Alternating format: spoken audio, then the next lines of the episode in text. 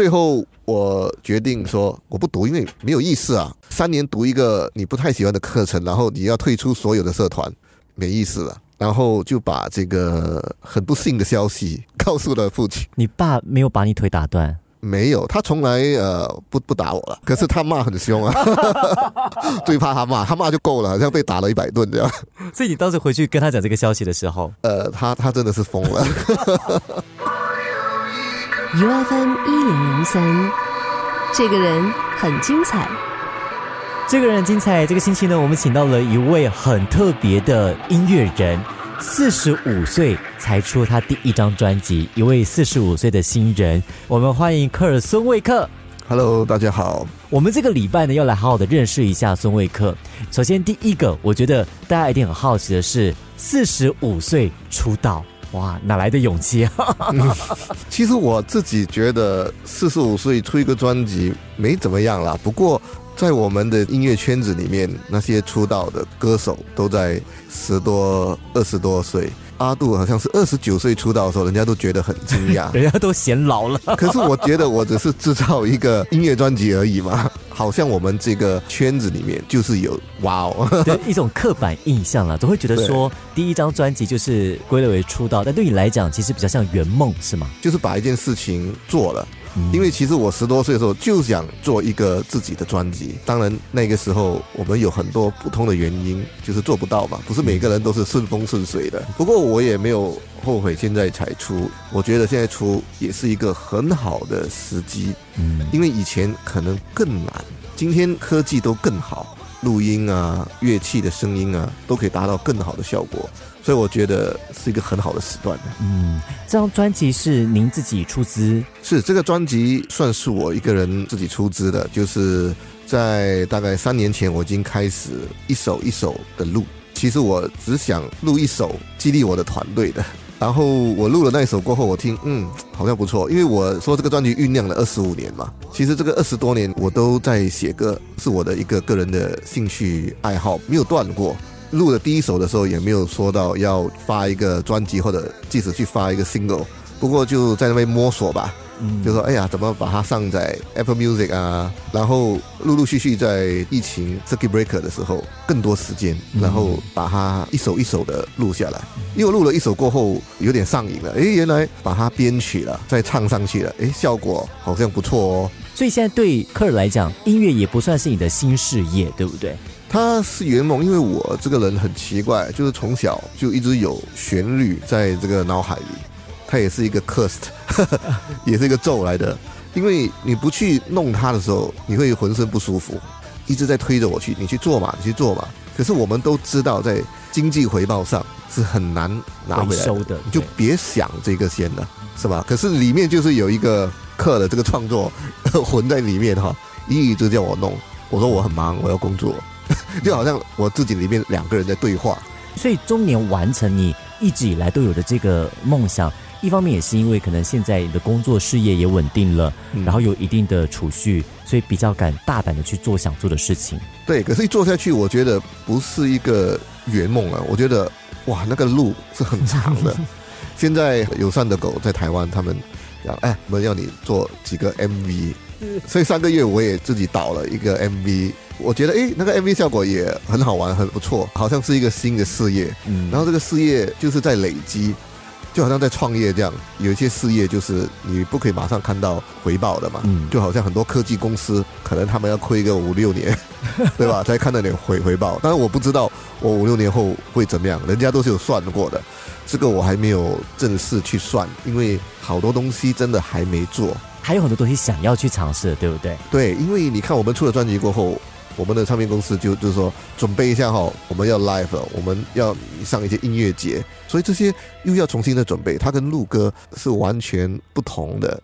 所以你也很期待接下来就是出了专辑之后接踵而来的各式各样的挑战机会，你应该是也是很期待的，对吧？是是一个一个的挑战，因为我也不敢说我是什么专业歌手，呃，我写歌，因为我我是喜欢写歌，可是，在唱方面，我知道自己的弱点在哪里，所以我们在录的时候，你可以有很多 post production，嗯可，是 live 的时候，你不能太差呀，你你真的是要有好好的准备。是。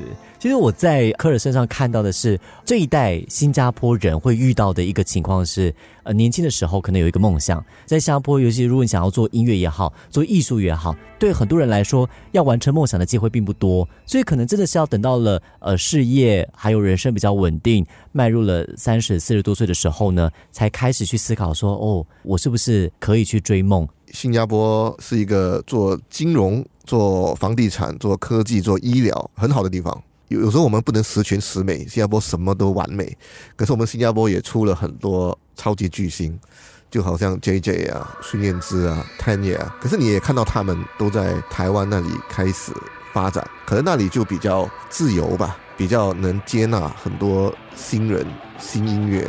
像我这样年龄的，如果你真的想做的话，肯定是可以做的。可是你要很认真的去做，你还是要有这个圈子里面的一些朋友，你要去交朋友。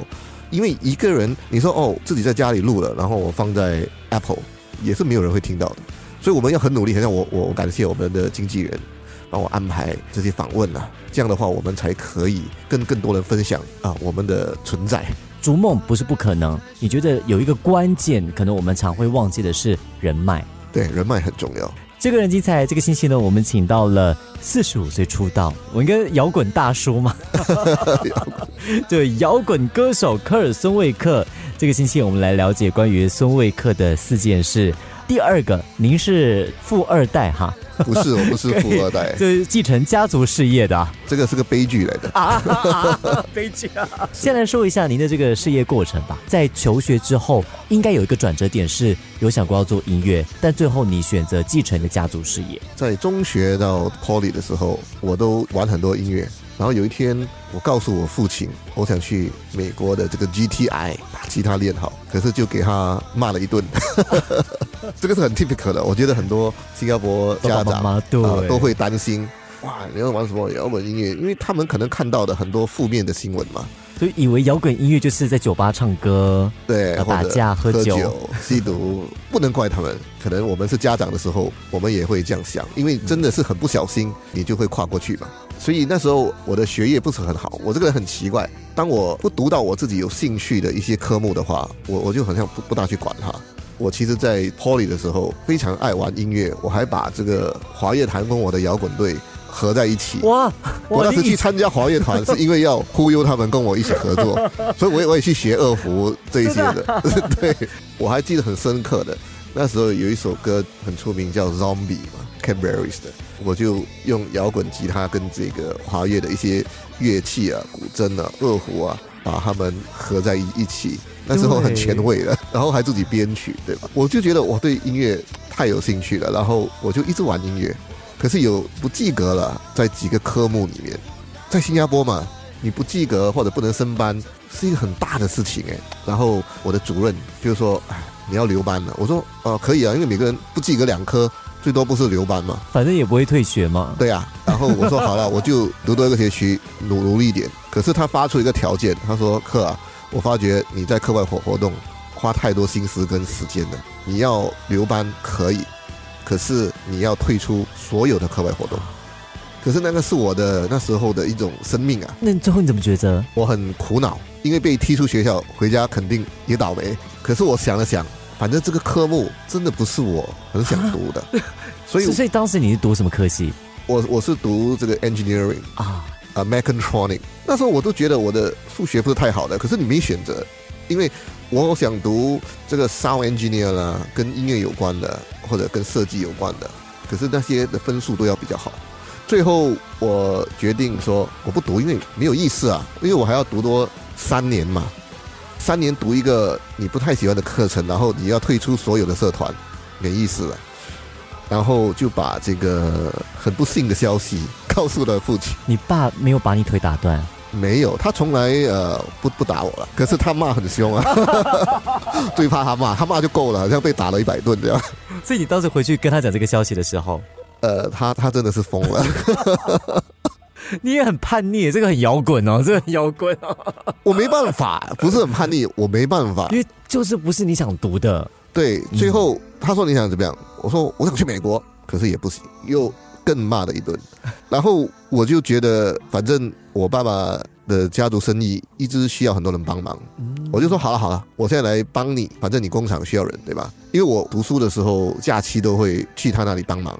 跟他工作那时候比麦当劳高一点，然后我我就拿那个钱来买吉他买乐器的，我就说我来这里打工了，我好像也没前途了，我我只有一个欧水准，应该没有什么前途，我我就说反正这个也不行，那个也不行，我当完兵我就来跟你打工。不过这个我学习了很多东西，因为今天我成为一个生意人，其实就是跟着他们的。怎么说，在爸爸的公司里面，爸爸会给你所有的机会。对，当然我在那里也是从底层做起，就做包装啊，然后做司机啊，去运输啊，一步一步的做，就做到自己接生意啊，自己谈生意。所以我在那边一做就做了十年。这个就是为什么你加入这个家族生意，其实也是因为对音乐的热爱，导致你人生转了一个弯哈。嗯，然后当我赚的多一点钱，存到多点钱的时候，我就去开了一个吉他店。爸爸没有阻止你。我长大，他也慢慢的老一点的时候。也没有力气了，没有力气，就是我说了算了。当然，我跟他们学习了非常多。其实那十年学习怎么做人、做事情、做生意，爸爸都带着我去所有的这些商谈，然后慢慢他也放手了，让我独立的去商谈。所以我二十五六岁的时候，可能就已经包山包海很多事情。所以那时候，呃，做这个 manufacturing 出产业的，金融危机的时候，经济危机的时候，我们是被创伤到的。嗯，我们这种业务很多去了中国，去了印度、新加坡，工资越来越高，好像电费越来越高，租金也越来越高，有些成本越来越高了。对，成本越来越高，我们就很难跟外国的竞争。然后很多给我们工作的一些公司哈，就是我们很不幸运。你知道吗？我当我们做一本书出来，其实我们的利润可能是百分之十，其他的是本钱。然后我们没有赊账的嘛，给不同的公司，有些三个月、四个月、五个月，甚至六个月，很大的公司，有时候还二十小时的拼命做。然后有好几间倒闭，他们也还不出钱了，一直在亏。而且我的利润只有百分之十，你倒了，我只赚百分之十，我是不是要做十宗来赔一宗？一间又一间的倒。我才刚接手，就好多事情。那个时候是两千零八年的金融危机，对，两千零八年，哇，你很准的，就是两千零八年。然后到两千零九年，我们就真的受不了。我我跟我爸妈说，我们一定要收。可是我收的时候，我是负债的，负债了一百多万。因为我我在做这个印刷厂的时候，我有投资一滴点房地产，不懂为什么我我就很有感觉，就买一些小店啊这这类的。然后我们欠一百多万，我就要把全部东西卖掉，我把吉他店卖掉。把我有的这些小产业一个都卖掉，我就觉得这些都赚钱的，可是好可惜啊，就要去填这个洞，就很不甘心，你知道吗？填填填填填还还是不够啊，我就跟商家都谈了，我说我们也不要宣布破产，因为我不想宣布破产，我才三十岁，对吧？我说呃，给我们点时间，我们还是会还给你。嗯，然后我们的房子啊，全部都要重新贷款啊，可以套多少现金就套多少现金出来。所以最后花了多久时间把这个贷款给还有这个债给还清？哇，其实用了五年呢，五年的时间，五年的时间。所以那五年其实你就已经开始转战这个房地产的业务了。对，因为那时候我就卖了很多产业，然后我就看到帮我的中介的朋友。赚很多啊啊，很容易赚呢，没本钱的就发个广告四十块，我都说以前我做生产，我要出百分之九十的钱来赚那个百分之十。这个签签合约，准备一下合约。对，然后我急着卖哈，他说要两个点，我就给他两个点了。我说我的工资都没有那么高，这个跟我的这个工作比，容易好像好多，所以就去考房地产经济了。对，我就问他，哎，你说我可以做房产经济吗？他说可以啊，反正你很会买，你都自己会买。你有投资过了吗？对对，因为我印刷很厉害吧，对吧？所以我看人家，哎呀，都是分些传单啊、广告。那个年代哈，就是二零零九的时候，很多传单、很多广告，我就设计自己的传单、自己的广告。我说我的我的广告比你美，传单比你多，我的设计比你好。我还比你大张，而且我成本比你低，利用你过去的优势，对对不对？对对，我就很疯狂的去派传单，有时告诉自己一天不派四百张传单不回家，是走那些私人房屋，就是那种别墅区那种哦，可能你要走五十米才有一栋一张一张 才才分了一张。那时候听说哦，李连杰住这个区，我讲哇，这人就有钱，我就去那里拼命分。所以那也是重新开始，也是很不容易哈。对，那时候重新开始不容易。可是当你第一次尝到有人真的看到你的传单来的时候，你赚的第一个一万块，你就觉得哇哦，我我能做。嗯，都有成就感了。对，其实第一次做的时候也是很手忙脚乱，不是说我我一去就很顺，可是我觉得挺快啦，就是在一个多月内，我就看到了第一桶小金币，我我就很全心全意的去做这个房地产，就大量的学习，去研究怎么做演讲啊，怎么做更好的设计啊，怎么上网做营销啊，然后把新加坡的地图真的消化起来，也去学风水啊、玄学的东西啊。过后你就开了自己的房产公司了。对，因为我这个人比较想法比较多，不喜欢被绑手绑脚。因为当你跟一间大公司做的时候，他想这个不行，那个不行。然后有时候你有一些想法的时候，你你特别想做，然后最后就决定跟几个伙伴开始了这个房地产公司。虽然做一个小中介公司是不容易的，因为现在大的都很强，可是我们就要找自己的这个这个空间，自己的 niche。不过我这几年都呃做的挺开心的，因为以前我们带新加坡的这个房地产去中国，就好像路演。中国去了不同好多不同的城城市啊，我们一个一个月可以去两个城市，在疫情前，呃，非常的精彩。是在这个房地产里面很精彩。我有卖过英国的、日本的、香港的，所以我们这个行业不容易的。我要致敬每一个跟我的同行，很多无奈。对，有时候不是努力就可以。我们这个行业，他的努力是必须的，可是不是努力你就得到。嗯，很多人可能在第一次事业遇到一个很大的打击之后呢？就很有可能就一蹶不振了。但是你经历过了一个很大的低潮，但很快的你又再重新站起来，然后在另外一个领域，甚至又开了一间新的公司。不知道这一段过去，你现在回过头来看，你有怎样的一些感想？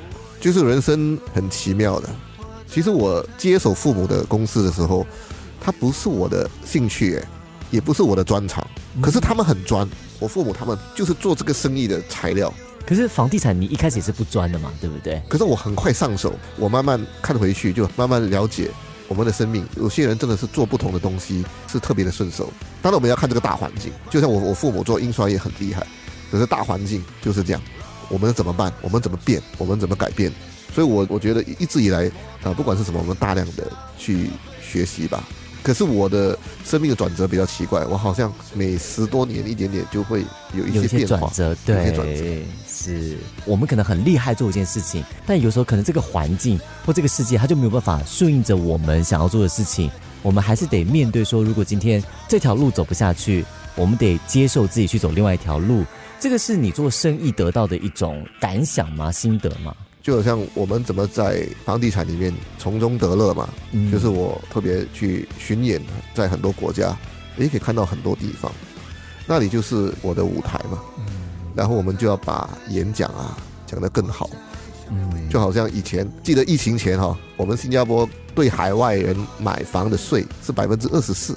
可是我在海外就说这二十四没什么，我可以给你新加坡二十四个非常大的优点，每一个优点你给百分之一好不好？哇！然后你说值不值得？讲哦，你很会讲。所以他们听了都讲哇，这百分之二十四是值得的。现在你要找百分之，你要找六十个优点了。对，之前已经上到百分之三十四个点的时候，我加多十个点，现在六十的时候，我我真的。其实我刚刚在课程上也看到了另外一个是，无论在哪一个领域，你都会做得非常非常的彻底。好像现在你开始在音乐这个领域了，对不对？所以呃，你刚刚有提到说，你发了专辑之后呢，也不只是停留在做专辑，还有接下来你也准备好面对很多的挑战，包括上节目啦、现场演出啦，到台湾啊、到海外做宣传呐，对不对？所以我们继续来聊一下关于尊位客。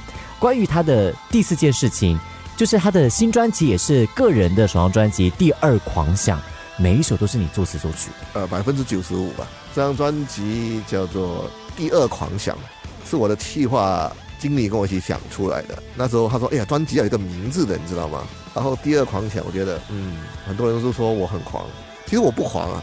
不过很多人觉得，就是现在去做一个这样的专辑，你想干嘛呢？可是我我这个人就是想法多，所以我想这是是一个第二狂想。你问我想不想在音乐里面成功，那是当然我想，朝思暮想嘛。这个也不用隐藏，对吧？酝酿了二十五年了。对，酝酿了二十五年。然后我很喜欢的就是，当我去翻译的时候，它叫 Second Rhapsody，因为我非常喜欢 Queen 啊，所以他有一首歌很出名的叫《Bohemian Rhapsody》，我觉得好棒啊，就叫《第二狂想》，嗯，I like it。其实这个专专辑是怎么样呢？我之前已经把歌我录了整十首歌了，然后我觉得，哎呀，这十首歌是一个专辑了，可是也没有怎么样，我真的只是 WhatsApp 给朋友听。我也录了一些 MV 自己玩的，做这个专辑做完了就是朋友听嘛。然后有有一天有一个好朋友，他也是一名 DJ，有认识很多年，他叫张美香，你应该也听过啊，美香姐，啊，美香姐。有一次，其实我们在录一个房地产的广告的时候，有一个大三角钢琴，然后我在这个大三角钢琴就乱乱弹。他说你在弹什么？我说哦，这个是我自己的东西。他讲哎，挺好听的啊，你你继续弹啊，为什么你不发展？然后我听了，你觉得可以吗？他讲可以啊。从那个时候我就再去整理一下我的那些歌，也录了第一首出来。然后当我录了十首歌的时候，我就很高兴的给他听嘛。他讲那十首歌你想干嘛？我说我我不知道干嘛哎。他说不然这样吧，我介绍一个朋友给你，就是呃友善的狗沈光野老师。沈光野老师就诶，他听了有感觉，嗯，然后很高兴的就接纳了这个合作，合合作。然后他说啊，可能 mastering 你在台湾做一做，然后就跟着他们的这个系统走，我也学了不少，那边的整个体制是相较于新加坡是更完整的哈。很自由，他们不会排斥你太新啊，音乐跟现在的 pop 不配搭。其实他们觉得你是中文歌，我们就给你机会。那个包容性是更强，因为市场也大，所以喜欢摇滚的人也多。好像这张专辑里面，你主要的一个音乐风格就是摇滚嘛，对不对？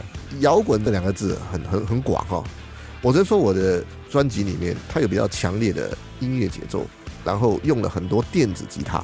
对我来说，电子吉他有一个力量，就是跟我的歌很搭配，它有一种激励的力量，也有一种发泄的力量。因为我自己很喜欢电吉他，所以我很注重在每一首歌里面这个电吉他有的表演。可不可以最后我们也让啊克尔来跟我们的听众分享一首这张专辑当中呢，你最想推荐给听众的一首歌曲，然后我们在节目过后可以好好的一起来跟你欣赏。第一首嘛，我们录好 MV 的就是《我有一个梦》，这首歌真的是在梦境里面写的。哇，我记得是这个这个梦，就是在一个舞台上，音乐已经在播了，吉他手啊、鼓手已经在敲了，然后他们就说：“哎，唱啊，你在干嘛？”然后我就听着他们的节奏，我就随便好像乱乱唱出来了。表演过后，我觉得，然后我就起来了，哦，是个梦，哇！可是那个旋律不错，哇，你还记得那个旋律？记得那个旋律，哇，记得一点点那个歌词，那个凌晨四点，我就马上跑去那个钢琴那里，其实很困难，不过是跑去钢琴那边录录下来，呃，这样录下来，我说好好，明天再来整理。所以我有挺多歌都在梦梦境里面哼哼哼，然后起来。